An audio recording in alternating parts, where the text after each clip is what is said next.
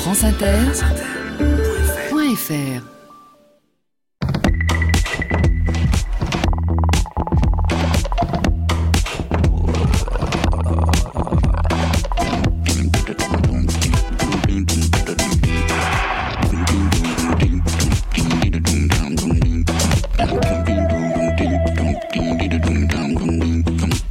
Bonjour à tous. Sur les épaules de Darwin, sur les épaules des géants. Se tenir sur les épaules des géants et voir plus loin, voir dans l'invisible, à travers l'espace et à travers le temps. Tenter de percevoir, de ressentir cette splendeur du vivant qui palpite, au plus près des sensations, au plus près de l'émotion, au plus près des battements du monde. Tenter d'entendre, de distinguer à travers le silence et le bruit, les innombrables chants du monde, le grand orchestre de la nature. Une musique d'avant les mots dont le langage nous aurait éloignés et à laquelle nous ne cessons de tenter de revenir. Il y a dans toute musique préférée, dit Pascal Quignard, un peu de son ancien ajouté à la musique même.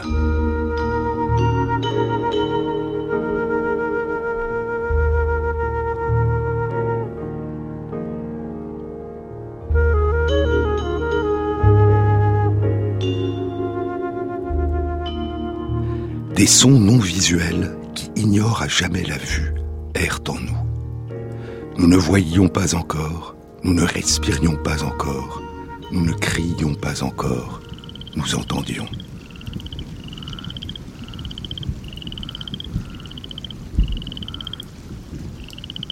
Je vous ai parlé la semaine dernière des paysages de sons que le musicien et bioacousticien Bernie Krause enregistre depuis 40 ans à travers le monde les paysages de sons qui nous entourent et qui ont précédé la naissance de nos premiers ancêtres humains. Le chant du vent et de la pluie, le chant des oiseaux, des éléphants, des lions, des grenouilles, des chauves-souris, des insectes, le chant des plantes, le chant du maïs en train de pousser dans la nuit, le chant des arbres, le roulement de tambours qui semble être dû à l'explosion des cellules à l'intérieur des peupliers noirs dans la sécheresse de l'été, et le chant de la neige en train de tomber, qu'on ne peut entendre, dit Krause, mais qu'on peut percevoir en enregistrant les légères vibrations qu'elle provoque sur les branches des buissons. On ne peut percevoir le son de la neige qui tombe, mais une fois tombée, la neige peut se mettre à chanter.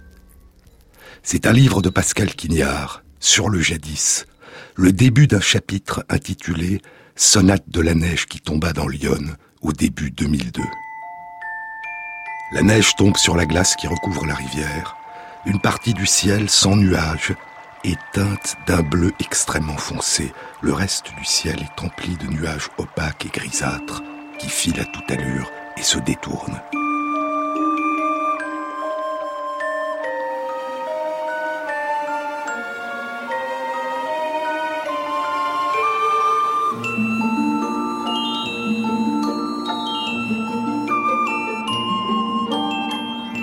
L'ermitage où je vis, au bout du jardin, juste avant un noisetier et un pommier près de l'eau, est tout blanc.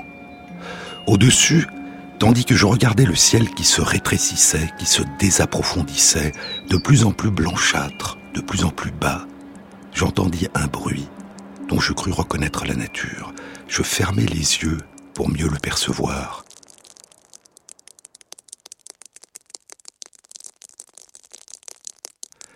Ce bruit était aussi émouvant, aussi absolu, aussi déchirant, aussi frémissant, aussi pathétique que la musique pouvait l'être à mes oreilles lorsque j'étais enfant, et que tout mon corps estimait que c'était la seule chose attirante dans le monde.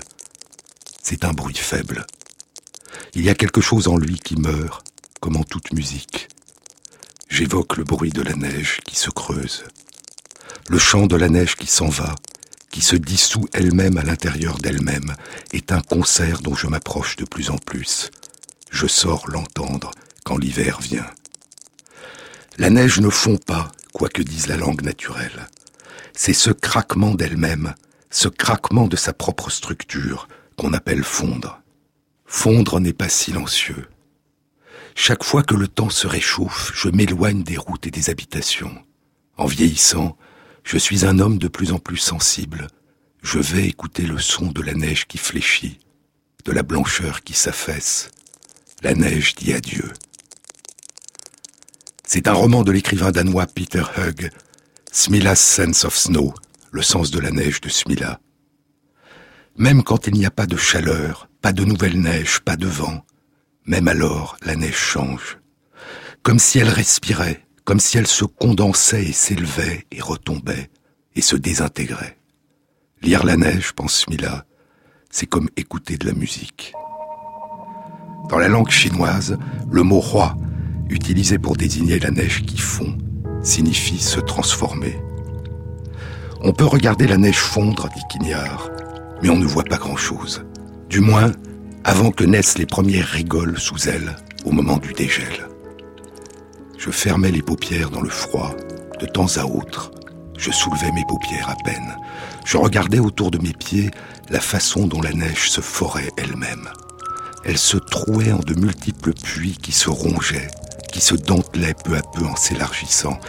La neige faisait un bruit accordé, égrené et précis, bas dans la fréquence, souvent presque contralto, avec de brusques cliquetis, puis laissant le silence tout à coup l'envelopper pour le trouer lui-même en dégorgeant l'eau sous les cristaux en ruine, dans un écho décalé.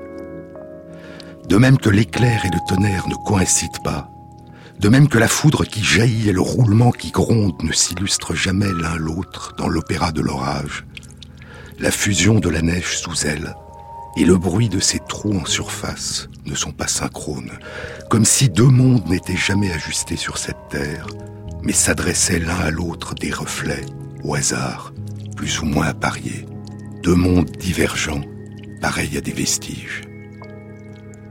Le chant des trous dans la neige. Des trous, dit Quignard, qui tout d'abord avaient la forme de pièces de 10 centimes, devenaient des pièces de 5 francs anciens, grands yeux qui s'ouvrent. Alou est un mot inuit qui dit le trou que percent les phoques dans la surface si épaisse de la banquise et qu'ils entretiennent tout le long de la journée et de la nuit pour pouvoir respirer.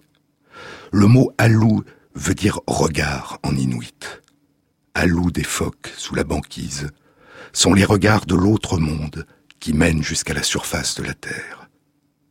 Mais les Inuits ne connaissent pas seulement les regards de l'autre monde, ils connaissent aussi les chants de l'autre monde les regards des phoques et les chants des baleines.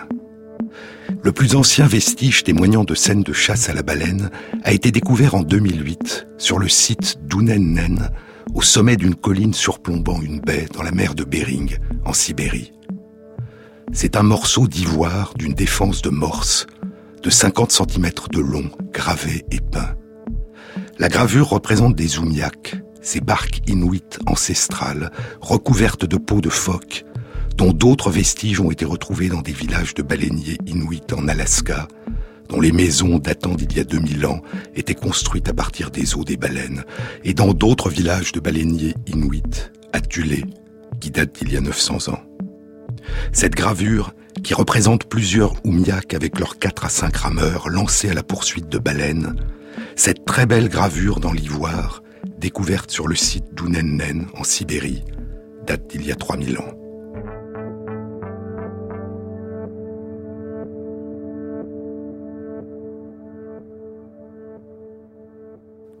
2001, Krause et Payne, qui a le premier 30 ans plus tôt découvert et analysé le champ complexe et merveilleux des baleines à bosse, publiaient avec d'autres chercheurs, dont un spécialiste de musique et un psychologue dans la revue Science, une réflexion intitulée La musique de la nature et la nature de la musique. Notre monde est empli d'innombrables sons naturels, et depuis les temps les plus anciens, les êtres humains ont été intrigués et inspirés par ces paysages de sons, écrivait-il. Les personnes qui vivent proches de la nature perçoivent une plus grande gamme de sons que ceux d'entre nous qui dépendent de plus en plus des avancées dans les technologies du son. Les sons émis par les baleines, par exemple, ont été enregistrés pour la première fois durant les années 1940. Et pourtant, les Tlingwit, les Inuits, et d'autres populations qui s'engageaient sur la surface des mers les ont depuis des millénaires entendus à travers la coque de leurs embarcations. ce chant puissant et grave qui parcourt l'océan et fait vibrer les Zoumacs depuis plus de 3000 ans.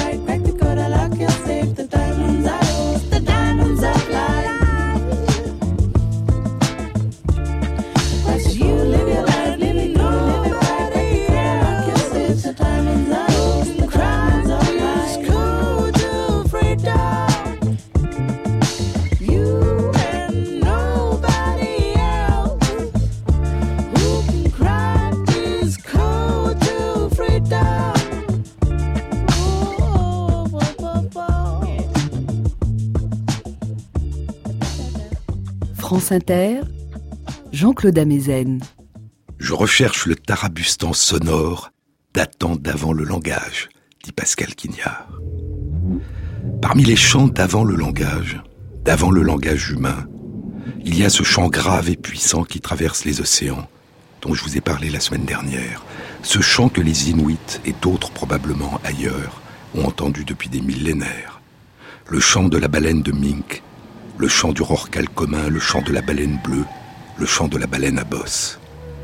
Le chant le plus complexe est celui de la baleine à bosse. Il peut parcourir huit octaves avec des glissandos, un chant extrêmement structuré, une succession de sons élémentaires qui forment une phrase, différentes phrases répétées qui forment un thème, et le chant lui-même comporte plusieurs thèmes et des refrains répétés qui forment des rimes qui se répondent. Ce chant complexe peut enchaîner une succession de thèmes différents pendant une durée qui va de 5 à 35 minutes et être recommencé sans discontinuer pendant plus de 22 heures. Le fait que la musique des baleines et la musique humaine aient tant de caractéristiques communes, écrivaient Krause et Payne et leurs collègues dans Science en 2001, le fait que la musique des baleines et la musique humaine aient tant de caractéristiques communes, alors que nos derniers ancêtres communs datent d'il y a environ 60 millions d'années, suggère que la musique a précédé l'émergence de l'espèce humaine et que plutôt que d'être les inventeurs de la musique, nous sommes des tards venus sur la scène musicale. Dans différentes régions de l'océan, les différentes populations de baleines à bosse chantent des chants très différents. Mais dans une population donnée, les mâles chantent presque tous à un moment donné le même chant. Avec des variations individuelles qui les distinguent les uns des autres, mais c'est le même chant complexe et structuré qu'ils entonnent, parfois de manière alternée, parfois en chœur.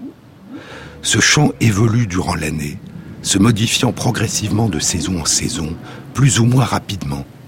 Les sons, les phrases, les thèmes changent, jusqu'à ce que le chant entier, au bout de plusieurs années, soit devenu autre. Et en permanence, durant ces changements, l'ensemble de la population chante le même chant.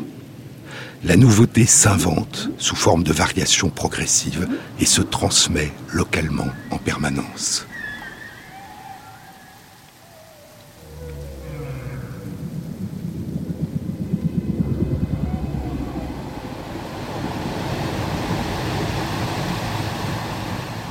Les chants des baleines, comme les langages humains, subissent une évolution continuelle.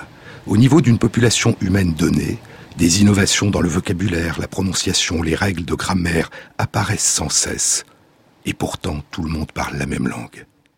Un mélange d'innovation et de conformisme dans l'adoption des innovations, qui est l'une des caractéristiques de ce que nous appelons une transmission culturelle. Des traits culturels peuvent se transmettre verticalement des parents à leurs enfants, ou obliquement, d'une génération à l'autre par l'intermédiaire d'adultes qui ne sont pas les parents et que des enfants prennent comme modèle, ou encore horizontalement, sans lien avec les générations auxquelles appartiennent ceux qui servent de modèle et ceux qui adoptent leur comportement. L'évolution du chant des baleines à bosse suggère un modèle de transmission horizontale du chant. Tous les mâles dans une population adoptent les mêmes innovations. Mais jusqu'à quel point le chant des baleines fait-il véritablement l'objet d'un apprentissage social et d'une transmission culturelle? En avril 2011, une étude a été publiée dans Current Biology par des chercheurs d'Australie, de Nouvelle-Zélande, des États-Unis, de Nouvelle-Calédonie, de Polynésie française et des îles Cook. Ils avaient étudié des chants de baleines à bosse qui avaient été enregistrés durant 11 ans, de 1998 à 2008, dans l'océan Pacifique Sud, dans six bassins océaniques répartis au long d'une étendue de plusieurs milliers de kilomètres, de l'est de l'Australie à la Polynésie française. Les chercheurs avaient étudié 775 chants de baleines à bosse, chantés par six populations distinctes, qui séjournent du mois de juillet au mois d'octobre, la période de reproduction où naissent les baleineaux, dans six bassins océaniques différents. Le titre de l'article était Une transmission culturelle dynamique du chant de baleine à bosse à l'échelle des bassins océaniques. L'étude indiquait que les chants se transmettent d'ouest en est, de population à population, d'un bassin océanique à un autre, quatre chants s'étant transmis à travers les milliers de kilomètres qui sépare la côte est de l'Australie de la Polynésie française. Certains changements opèrent de façon progressive. Ils ne débutent qu'après un temps de latence de deux ou trois ans, entraînant ensuite au long de plusieurs années une modification partielle du champ, des emprunts partiels, de plus en plus importants. D'autres changements se produisent beaucoup plus rapidement, entraînant un remplacement du champ habituel par un autre, entièrement différent, en moins de deux ans. Un phénomène qui avait déjà été décrit il y a 12 ans au niveau d'une population de baleines à bosse dans la revue Nature par des chercheurs australiens dans un article dont le titre était Une révolution culturelle dans les champs de baleines. L'arrivée, à partir de l'océan Indien, de quelques baleines à bosse mâles dans une grande population de baleines à bosse résidant dans le Pacifique Sud, à l'est de l'Australie, avait abouti en moins de deux ans à l'adoption du chant de l'océan Indien par l'ensemble de la population résidente. Ces vagues de transmission culturelle, qui à une exception près, se propageaient dans une même direction d'ouest en est, se déplacent sur des distances des dizaines, voire des centaines de fois plus importantes que les distances auxquelles on pense qu'une baleine à bosse peut entendre le chant d'une autre baleine à bosse, c'est-à-dire quelques dizaines de kilomètres. Il est probable que des rencontres au long des routes de migration, en partie partagées par certaines populations, ou que la migration de certains mâles d'une population dans une autre joue un rôle dans cette transmission. L'exemple de transmission culturelle que nous avons présenté ici, concluaient les auteurs de l'étude, est, en raison du niveau, du taux et de l'échelle de ces changements d'origine culturelle, sans équivalent chez tout autre animal non humain. Qu'est-ce qui pousse les baleines à faire évoluer leur chant en permanence et à remplacer leur chant par le chant des autres? Peut-être, proposé dans Science un biologiste océanographe, peut-être que les baleines ont un sens de jugement esthétique.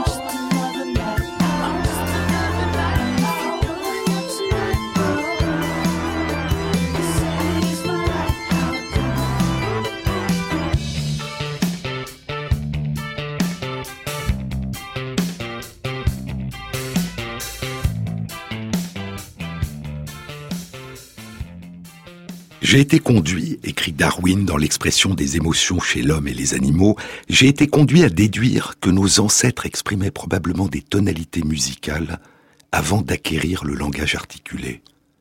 Et la musique, poursuit Darwin, a le pouvoir merveilleux de nous rappeler, d'une manière vague et indéfinie, ces puissantes émotions qui étaient ressenties en dehors de l'usage des mots durant ces âges depuis longtemps révolus.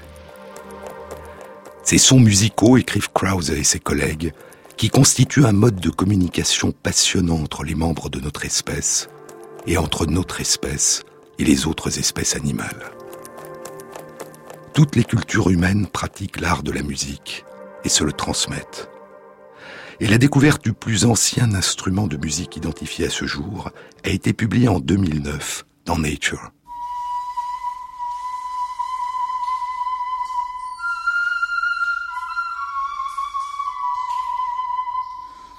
C'est une flûte de 28 cm de long et d'un diamètre de moins d'un centimètre. Cinq trous ont été creusés au long de l'une de ses faces, sans compter l'extrémité qui a été modifiée pour servir d'embouchure. Elle a été découverte dans la grotte Hohlefels, dans le Jura, en Allemagne, près de la ville d'Ulm. Elle date d'il y a 40 000 ans. Peu après l'arrivée de nos derniers ancêtres dits modernes en Europe, il y a 45 000 ans, à une époque où ils côtoyaient en Europe les populations d'hommes et de femmes de Néandertal qui les y avaient précédés, 5000 ans avant que soient peintes, à 400 kilomètres de là, au sud, les magnifiques fresques de la grotte Chauvet. On ne sait pas, bien sûr, quelle musique nos ancêtres faisaient surgir de cette flûte, ni en quelle occasion, mais une réplique de cette flûte a été fabriquée. Les sonorités, la musique qu'elle produit, sont à la fois pures, étranges et envoûtantes. Et la sophistication de cet instrument de musique d'il y a 40 000 ans suggère qu'il ne s'agit pas de l'une des premières flûtes qui ait été fabriquée.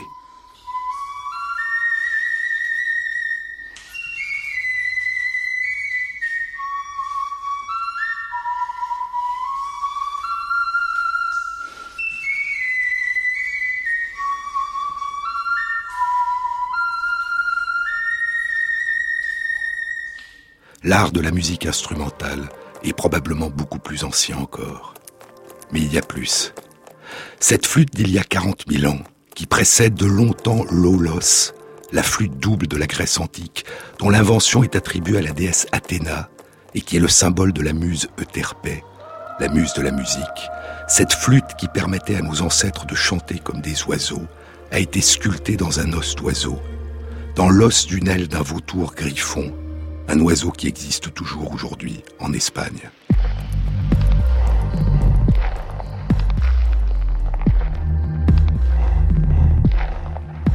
Le pigment noir utilisé pour peindre les animaux à Lascaux était fait de dioxyde de manganèse et de quartz, et près de la moitié du mélange était du phosphate de calcium, dit la poétesse et romancière canadienne Anne Michaels.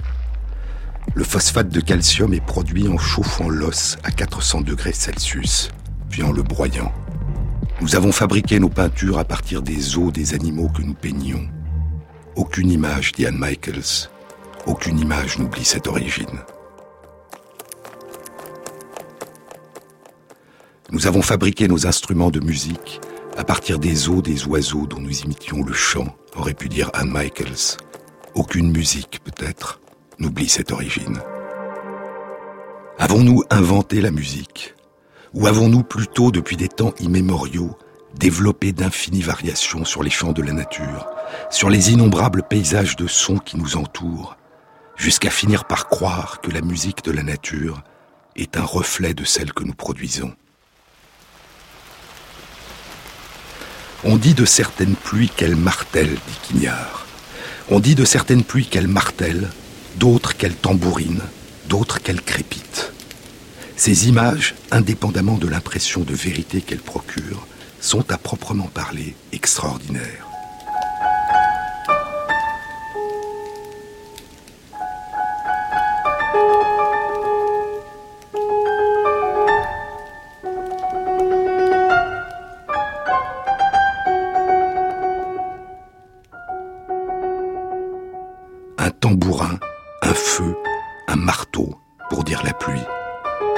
Telles images conduisent alors à inverser la comparaison à leur source. Ce ne fut pas la pluie qui tambourinait, ce fut le tambourin qui appelait la pluie. Mais cette filiation entre nos chants et ceux de la nature peut aussi être reconnue et servir de point de départ à la musique humaine. Olivier Messiaen a enregistré les chants d'oiseaux, les a étudiés et les a transformés en musique humaine. Réveil des oiseaux pour piano et grand orchestre, des canyons aux étoiles, Oiseaux exotiques, le catalogue d'oiseaux, le merle noir pour flûte et piano, un vitrail et des oiseaux pour piano et orchestre à vent et percussion, et le sermon aux oiseaux dans son opéra Saint-François d'Assise.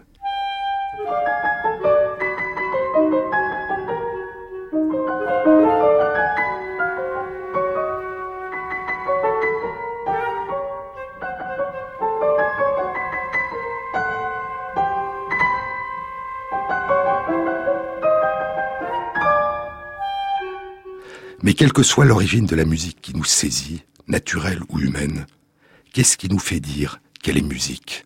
Qu'est-ce qui est musique et qu'est-ce qui est bruit? Qu'est-ce qui est sonorité harmonieuse et sonorité disharmonieuse?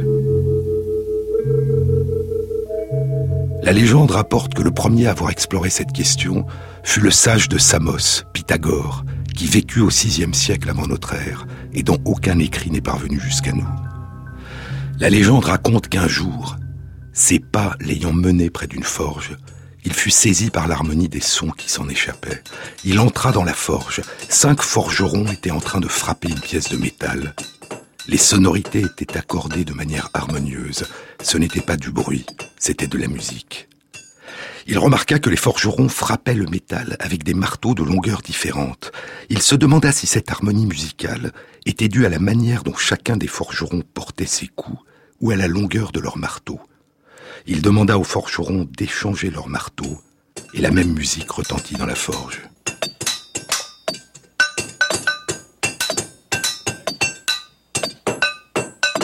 Ainsi, il lui apparut que l'harmonie des sons émergeait à partir d'une harmonie des proportions entre les longueurs des marteaux. Les relations entre différentes longueurs, entre différentes grandeurs exprimées par des nombres, rendaient compte des relations entre les sons. La musique émergeait-elle dans le monde sensible à partir de l'univers abstrait et immuable des nombres?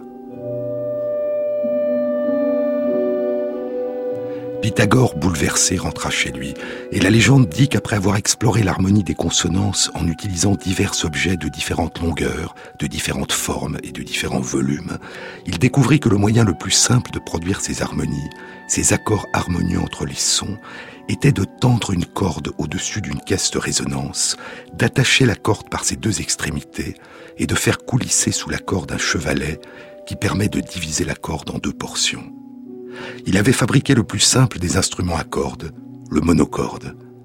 Le mot harmonia, harmonie en grec, dit Pascal Quignard. Le mot harmonia décrit la façon d'attacher les cordes pour les tendre.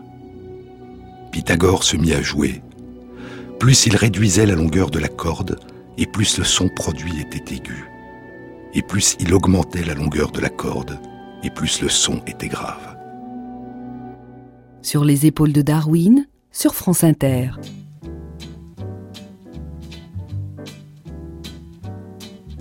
Toi qui n'as peut-être pas compris quand je t'ai dit en quittant Paris, je m'en vais le cœur mais je sais bien qu'un je dé que je le pourrai dans ton pays, je reviendrai toi qui ne m'avais rien répondu.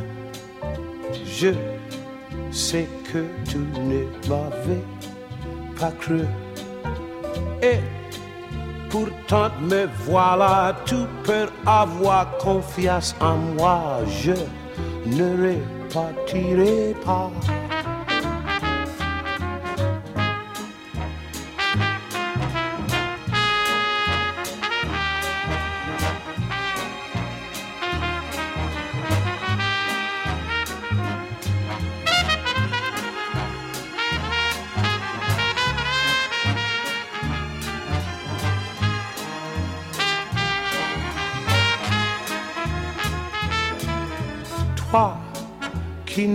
Peut-être pas compris quand je t'ai dit en quittant Paris.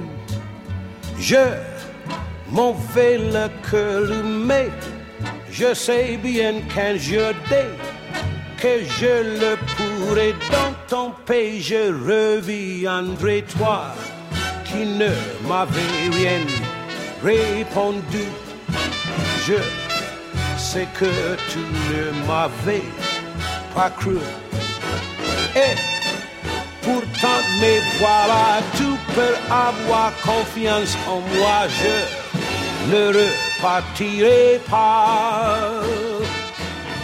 Je ne repartirai pas. Je ne repartirai pas.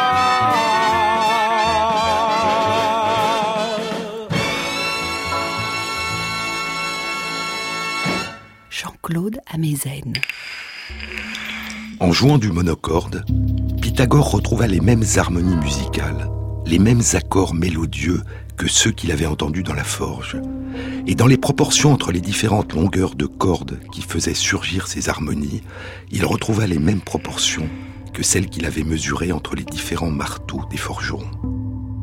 Une harmonie ou une disharmonie dans les proportions entre les nombres faisait émerger les mêmes harmonies musicales et les mêmes disharmonies, indépendamment des objets matériels utilisés pour produire les sons. Arithmus eina otato pragmata, dira Aristote deux siècles plus tard. Les choses sont les mêmes que les nombres. Et encore, les choses sont comme les nombres. Et les nombres et les choses sont formés à partir des mêmes éléments. Les pythagoriciens, dit Aristote, se sont consacrés aux mathématiques, et ils en vinrent à penser que les nombres sont les composantes ultimes de l'univers physique. Et Platon prête les mêmes paroles à Socrate. Les pythagoriciens, disait Socrate, recherchaient les causes arithmétiques des consonances audibles.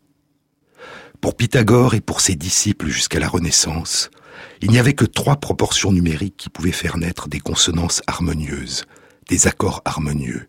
Il y avait l'octave, la quinte et la carte. Lorsque l'on joue de deux cordes, ou de deux portions différentes d'une même corde, l'octave est produite quand la longueur d'une corde est à l'autre ce que deux est à un, c'est-à-dire le double. La quinte quand la longueur d'une corde est à l'autre ce que trois est à deux. La carte quand la longueur d'une corde est à l'autre ce que quatre est à trois. Différentes proportions, différentes relations harmonieuses entre les quatre premiers nombres de l'arithmétique de la Grèce antique. Les quatre premiers nombres entiers, 1, 2, 3, 4, quatre comme les quatre éléments fondamentaux qui dans la Grèce antique composaient l'univers, la terre, le feu, l'air, l'eau, rendaient compte pour les pythagoriciens des trois consonances, des trois résonances harmonieuses de la musique.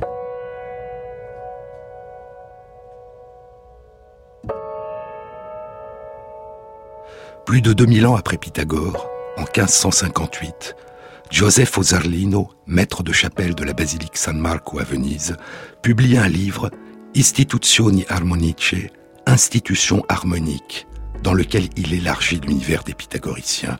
À l'octave, la quinte et la quarte, il ajoute la tierce majeure, la tierce mineure, la sixte majeure et la sixte mineure. La tierce majeure correspond à une relation de longueur de 5 à 4. La tierce mineure a une relation de 6 à 5, la sixte majeure a une relation de 5 à 3, et la sixte majeure, dit-il, correspond à deux fois la relation de 4 à 5, une façon étrange de dire une relation de 8 à 5, pour ne pas écrire le nombre 8. Car Zarlino, écrit Daniel Heller Roizen, qui enseigne la littérature comparée et les humanités à l'université Princeton, dans un très beau livre non encore traduit en français, The Fifth Hammer, Pythagoras and the Disharmony of the World, le cinquième marteau, Pythagore et la disharmonie du monde, car Zarlino a décidé de s'arrêter au nombre 6. Des résonances harmonieuses entre les quatre premiers nombres des pythagoriciens, il est passé aux résonances harmonieuses entre les six premiers nombres entiers.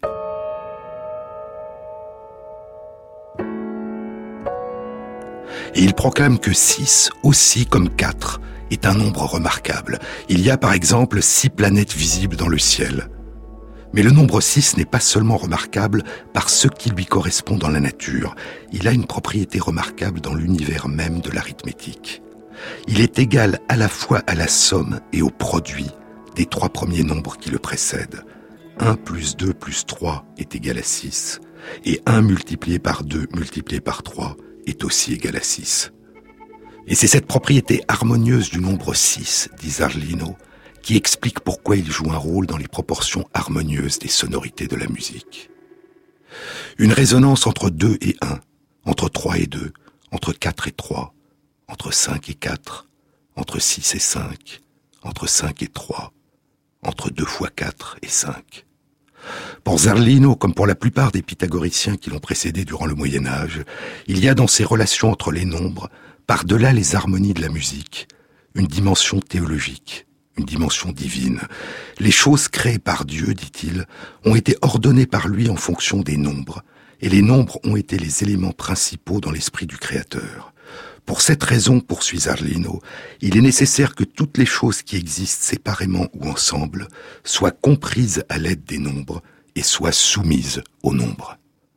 Pour les pythagoriciens, les consonances harmonieuses qui constituent la musique et la différencient du bruit, de la disharmonie des sons, émerge à partir des relations, des proportions entre les nombres entiers qui résonnent ensemble dans le monde sensible. Les nombres entiers sont des entités discontinues, et la musique est transcrite, écrite et lue de manière discontinue, sous forme de notes, de lettres.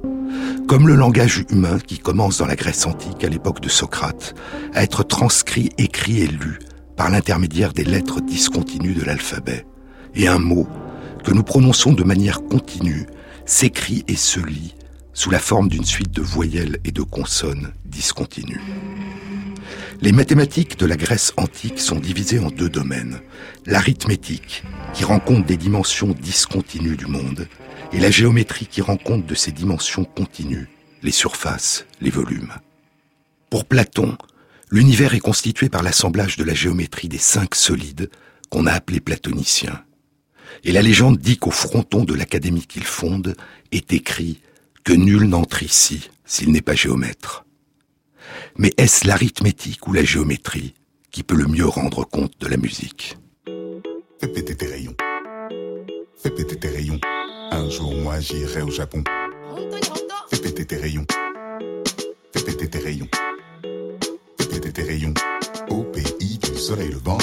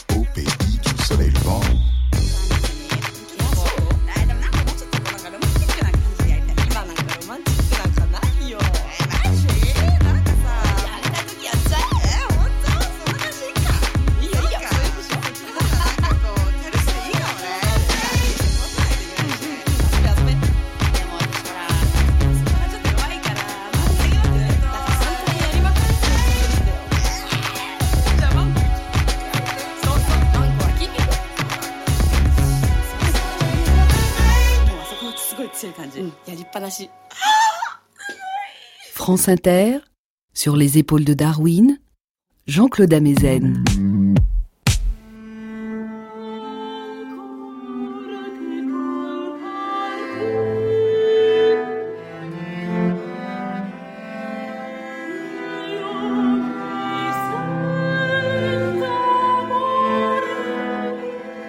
À la fin du XVIe siècle, dit Daniel Heller-Roazen, en 1585, dans une lettre au compositeur Cipriano de Rore, le mathématicien, musicien et compositeur Giovanni Battista Benedetti propose probablement pour la première fois que le son produit par une corde tendue qu'on pince n'est pas simplement lié à la longueur de la corde, une grandeur unique, qu'on peut représenter par un nombre unique. Il propose que le son est lié à une pulsation, à une vague, à un phénomène continu, oscillant, la vibration de la corde. Plus la corde est longue, dit Benedetti, et plus sa vibration est lente, faible.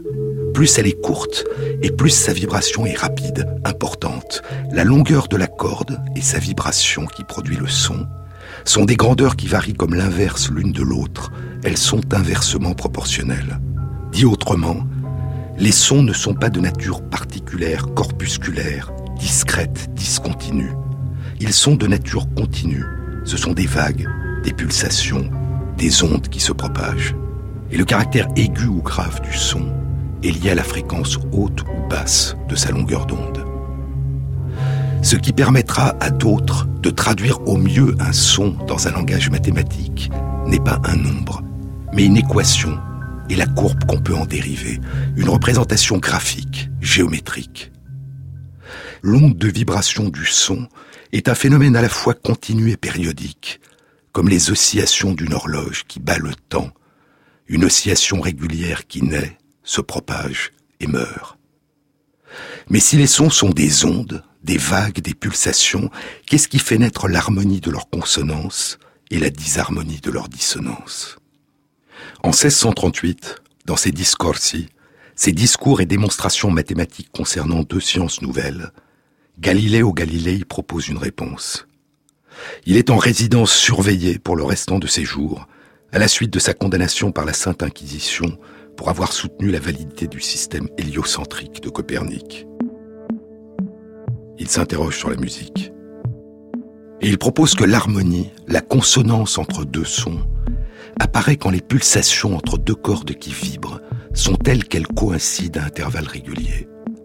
Ce que dit Galilée, comme ce qu'avait déjà dit le mathématicien, physicien et philosophe hollandais Isaac Bickman, 20 ans plus tôt, c'est que la sensation d'harmonie naît quand la fin de la période d'une onde sonore coïncide à intervalles réguliers avec la fin de la période d'autres ondes sonores quand les cycles sont en phase. Un intervalle harmonieux d'une octave, le rapport 2 à 1 de la longueur des cordes pour les pythagoriciens, c'est une corde qui a accompli deux cycles de vibration, pendant que l'autre a accompli un cycle de vibration. Un intervalle harmonieux d'une quinte, le rapport 3 à 2 de la longueur des cordes pour les pythagoriciens, c'est une corde qui a accompli trois cycles de vibration, pendant que l'autre en a accompli deux. Les harmonies entre les nombres discontinus des pythagoriciens, entre 2 et 1, entre 3 et 2, entre 4 et 3, apparaissent désormais comme des points d'intersection de croisement entre des phénomènes continus, des oscillations, des vibrations. Et dans le cadre de la conception des mathématiques de la Grèce antique, dont les œuvres ont été redécouvertes pendant la Renaissance, cette nouvelle représentation s'apparente à une victoire de la géométrie sur l'arithmétique. Cette victoire ne permet pas seulement de rendre plus intelligibles les harmonies de la musique, elle permet aussi d'une manière beaucoup plus large de rendre plus intelligible l'univers entier. Et c'est ce que diront chacun à sa manière les deux grands physiciens et mathématiciens qui révolutionneront l'astronomie au début du XVIIe siècle. Écoutons Galilée en 1623 dans Il Saggiatore. La philosophie est écrite dans ce grand livre qui est constamment ouvert devant nos yeux. Je parle de l'univers. Mais nous ne pouvons le comprendre si nous n'apprenons pas d'abord le langage et si nous ne comprenons pas les symboles dans lesquels il est écrit. Le livre est écrit en langage mathématique, et ses symboles sont des triangles, des carrés, des cercles, des sphères, des cônes et d'autres figures géométriques. Sans leur aide, il est impossible de comprendre un seul mot du livre. Sans eux, nous errons en vain dans un obscur labyrinthe. L'univers, dit Galilée, est écrit dans le langage de la géométrie. Et c'est ce qu'avait dit Johannes Kepler plus d'un quart de siècle plus tôt, en 1596, dans Mysterium Cosmographicum, le secret du monde. La réalité sous-jacente du monde, dit Kepler, est géométrique, continue, et donc seulement en partie définissable dans les unités discrètes, discontinues de l'arithmétique. Les nombres, écrit-il, sont un accident des dimensions quantitatives de la géométrie.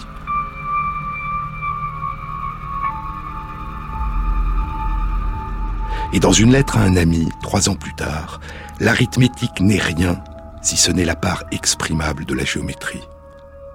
Mais si les nombres pour Kepler ne correspondent pas à la réalité, ils permettent néanmoins une mesure et une annotation précise des dimensions de la nature, et l'émergence du développement d'opérations mathématiques de plus en plus complexes fera progressivement se rejoindre l'univers des nombres et l'univers de la géométrie.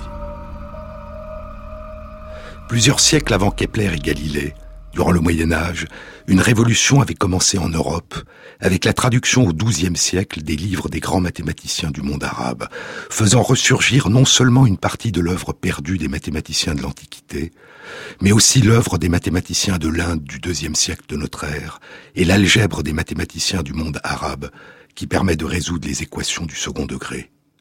Le système de numérotation arabo-indien en base 10, comporte neuf chiffres et le nombre zéro, le cifra, le vide, de l'arabe as-cifre, ou en latin la figura nihili, le chiffre du rien, ou le circulus, le petit cercle.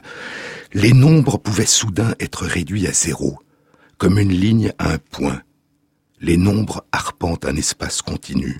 Ils peuvent rendre compte de dimensions continues de l'univers. Au XIVe siècle, Nicolas Dorem probablement l'un des penseurs les plus originaux et les plus modernes du Moyen Âge, publie son Tractatus de Configuratione Qualitatum et Motum, le traité sur les configurations des qualités et du mouvement.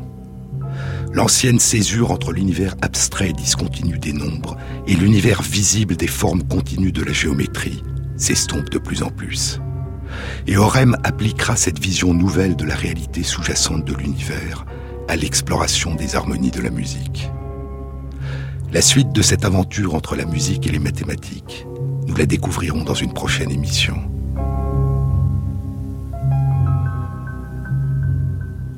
Mais aussi que ce que nous appelons la musique ne peut être exploré et défini uniquement par une approche mathématique abstraite, sans tenir compte de qui l'entend. Dès le IVe siècle avant notre ère, Aristoxénus répond aux pythagoriciens qu'il faut prendre en considération celui qui écoute pour comprendre les émotions que fait naître la musique. S'il existe une relation entre la musique et les nombres, cette relation se tisse en permanence et de manière en grande part inconsciente à l'intérieur de ceux qui l'écoutent. Vous êtes la musique, dira T.S. Eliot. Vous êtes la musique, tant que dure la musique.